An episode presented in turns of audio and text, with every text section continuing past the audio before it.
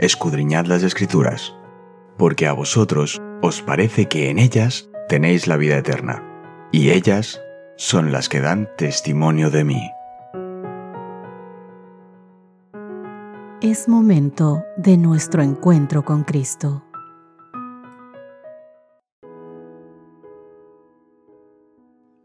Hola, hola, ¿qué tal queridos amigos? Qué gusto poder saludarlos una ocasión más.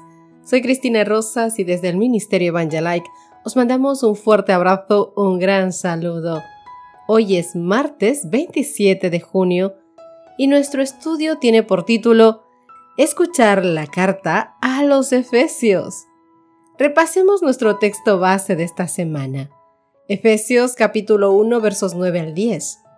Y nos dio a conocer el ministerio de su voluntad según su beneplácito que se había propuesto en Cristo, para que llegando el tiempo reuniera en él bajo una sola cabeza todo lo que está en el cielo y lo que está en la tierra.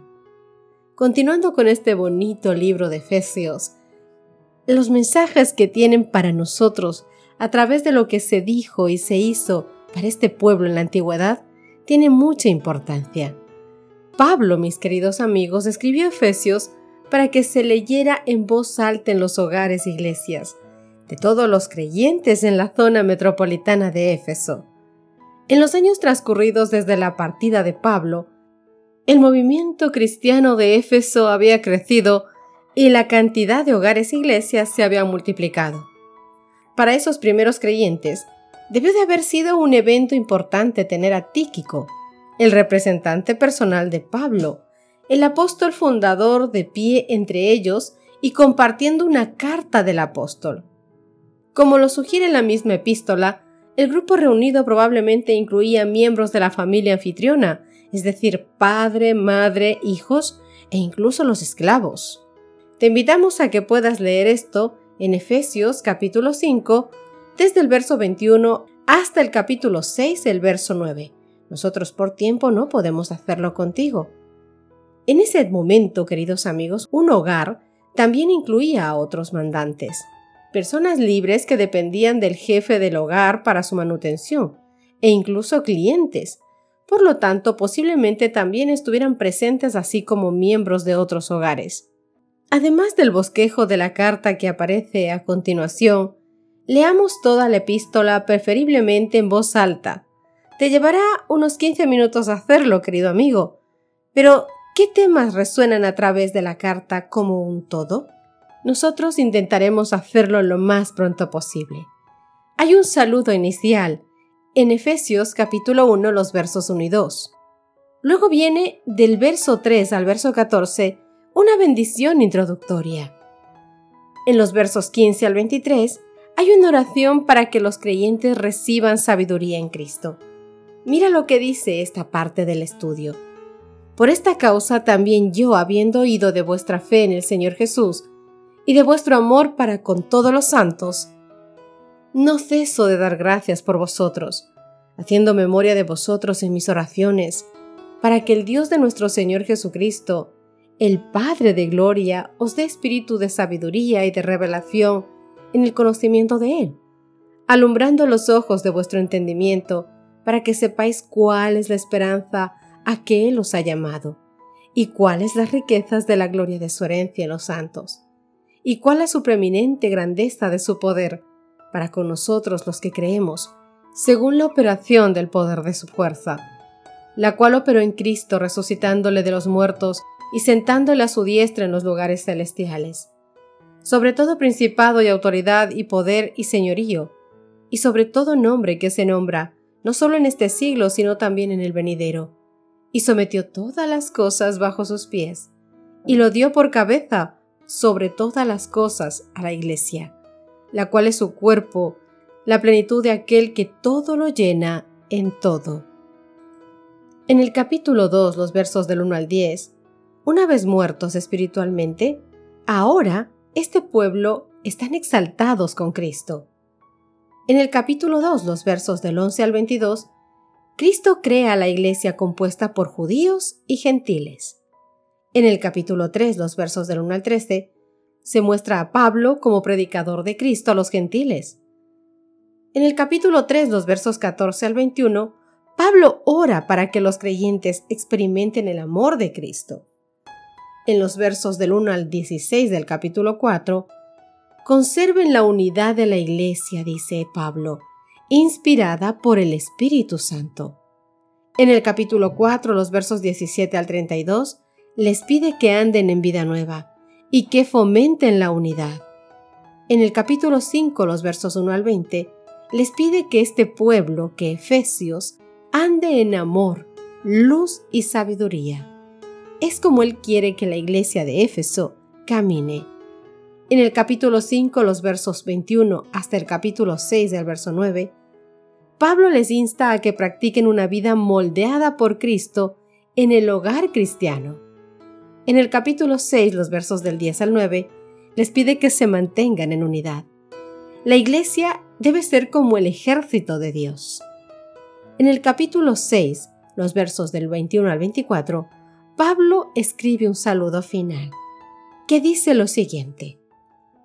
Para que también vosotros sepáis mis asuntos y lo que hago, todo os lo hará saber Tíquico, hermano amado y fiel ministro en el Señor, el cual envié a vosotros para esto mismo, para que sepáis lo tocante a nosotros, y que consuele vuestros corazones.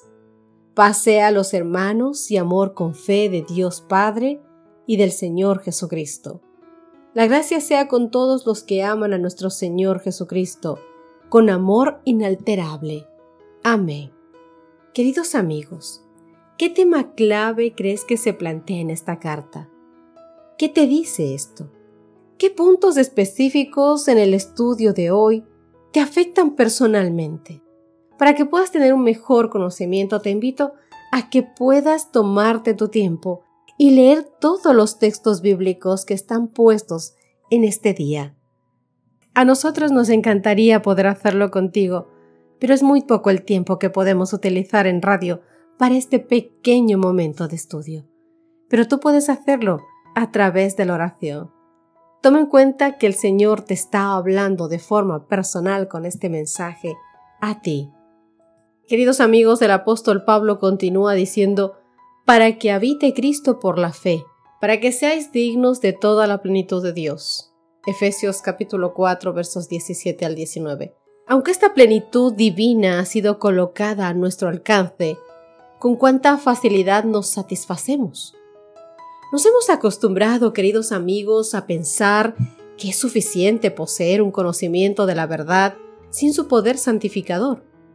Un solo trago en la fuente de la vida apaga nuestra sed. No regresamos a beber vez tras vez. Pero esto no está de acuerdo con el pensamiento de Dios. Nuestras almas deberían experimentar constantemente sed por el agua de vida. Nuestros corazones deberían andar siempre en busca de Cristo, anhelosos de tener comunión con Él. Es el hambre y la sed de justicia lo que nos hace recibir una medida llena de su gracia. Mira, Enoch caminó con Dios. Pero ¿cómo obtuvo tan dulce comunión? Fue manteniendo continuamente pensamientos de Dios delante de sí. Al salir, al entrar, sus meditaciones se concentraban en la bondad, la perfección, la hermosura del carácter divino, y al ocuparse de esto fue transformado a la gloria e imagen de su Señor. Se transformó en aquello en lo que él pensaba. Al ocuparse de esto, mis queridos amigos, fue transformado a la gloria e imagen de su Señor, porque es mediante la contemplación como somos cambiados. No solamente el privilegio, sino también el deber de todo cristiano es mantener una íntima comunión con Cristo y tener una rica experiencia en las cosas de Dios. Entonces, entonces, mi querido amigo, vuestra vida, mi vida, la de todos será fructífera en buenas obras. ¿Sabes? Cristo dijo, en esto es glorificado mi Padre, en que llevéis muchísimo fruto. Juan capítulo 15, verso 8. Cuando tú y yo leemos acerca de la vida de hombres que han sido eminentes por su piedad, a menudo consideramos su experiencia y sus conquistas como muy fuera de nuestro alcance. Pero este no es el caso. Cristo murió por todos. Y se nos asegura en su palabra que Él está más que dispuesto a dar su Espíritu Santo a los que se lo piden. que los padres terrenales a dar buenas obras, buenas dádivas a sus hijos.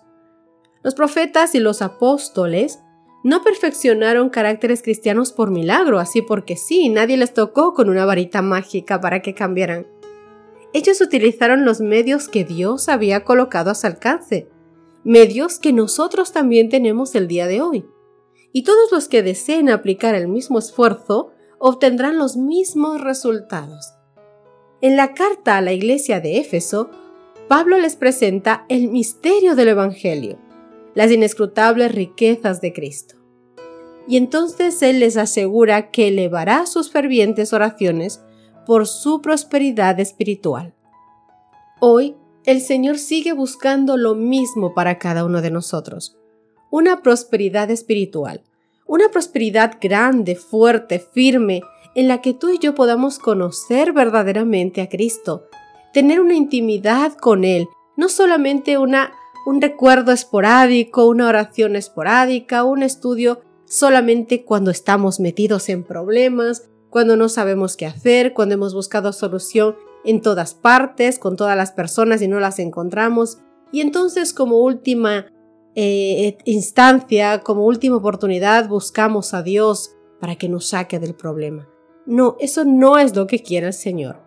Tu vida, mi vida, nuestra vida no va a ser transformada si no tenemos un continuo aprendizaje y solamente lo vamos a tener mediante el contacto con el Señor Jesús diario, como lo tuvo Enoch, que nuestros pensamientos, nuestros planes, nuestra forma de vida, nuestros preceptos, nuestras convicciones giren en torno a los requerimientos de Dios, a su palabra, a su carácter y a su presencia.